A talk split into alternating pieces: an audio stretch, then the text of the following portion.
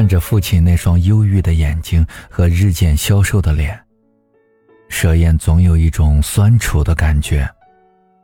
有一次，蛇燕拉住爸爸的手，话还没说出来，眼泪却先流了出来。他说：“爸爸，我，我想死。”父亲惊愕的看着他：“你才八岁，为什么要死啊？”他说：“我是捡来的孩子，大家都说我命贱，生不起这个病。爸爸，你就让我出院吧。”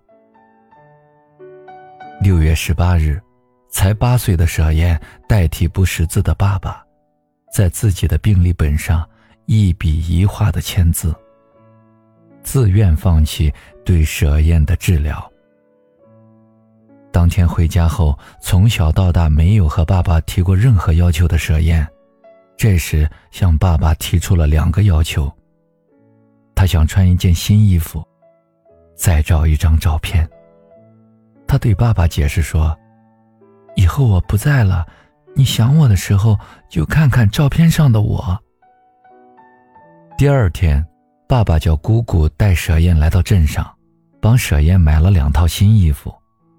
舍燕给自己选了一套粉红色的短袖短裤，姑姑帮她选了一套白色红点的裙子，她穿上就舍不得脱下来。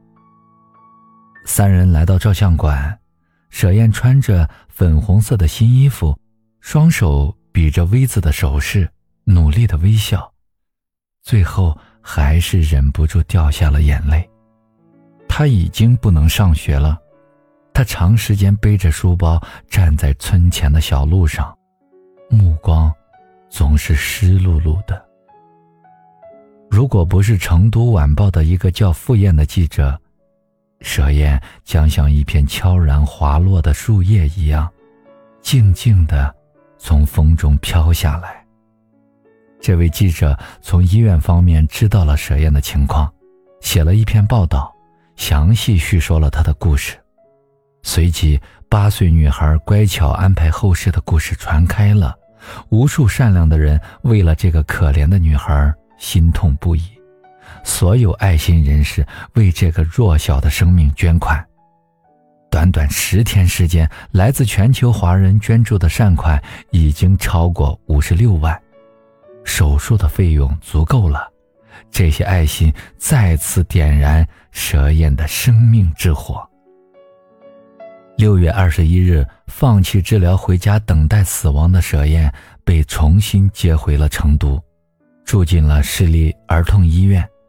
钱有了，卑微的生命有了活下去的希望和理由。在宣布募捐活动结束之后，仍然源源不断接受到全球各地的捐款，医生也尽自己最大的努力，一个接一个的治疗。难关一一闯过，大家微笑的等待成功的那一天。有网友写道：“舍燕，我亲爱的孩子，我希望你能健康的离开医院，我祈祷你能顺利的回到学校，我盼望你能平安的长大成人，我幻想我能高兴的陪你出嫁。舍燕，我亲爱的孩子。”玻璃门内。蛇燕躺在病床上输液，床头边上放着一张椅子，椅子上放着一个塑料脸盆她不时要侧身呕吐。小女孩的坚强让所有人都很惊讶。她的主治医师介绍，化疗期间胃肠道反应强烈，蛇燕刚开始时一吐就是大半盆可她连吭都不吭一声。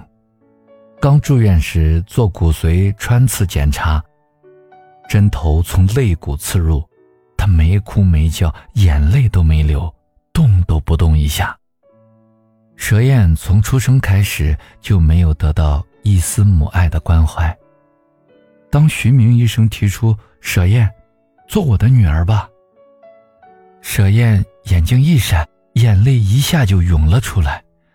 第二天，当徐明医生来到他床前的时候，蛇燕竟害羞地叫了一声：“徐妈妈。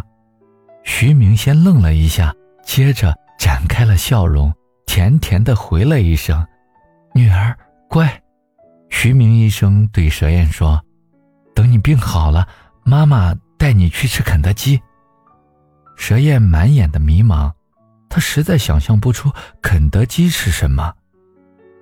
第二天，徐妈妈到病房给蛇燕穿上了一双白色的袜子，不经意的对她说。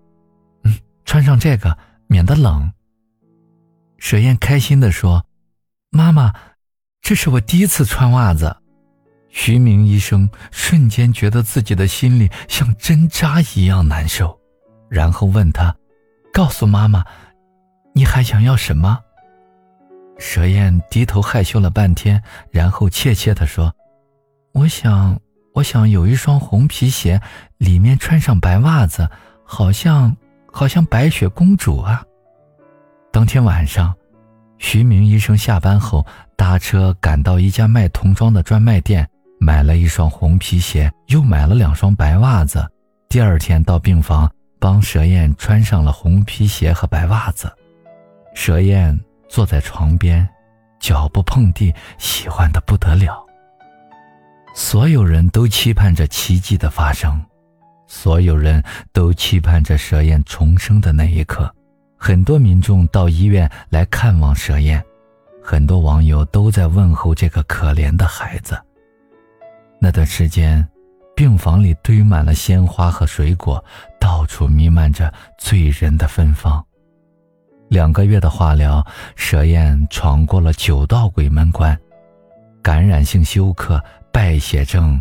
溶血、消化道大出血，每次都逢凶化吉。中国的权威儿童血液病专家共同会诊确定的化疗方案效果很好，白血病本身已经被完全控制了。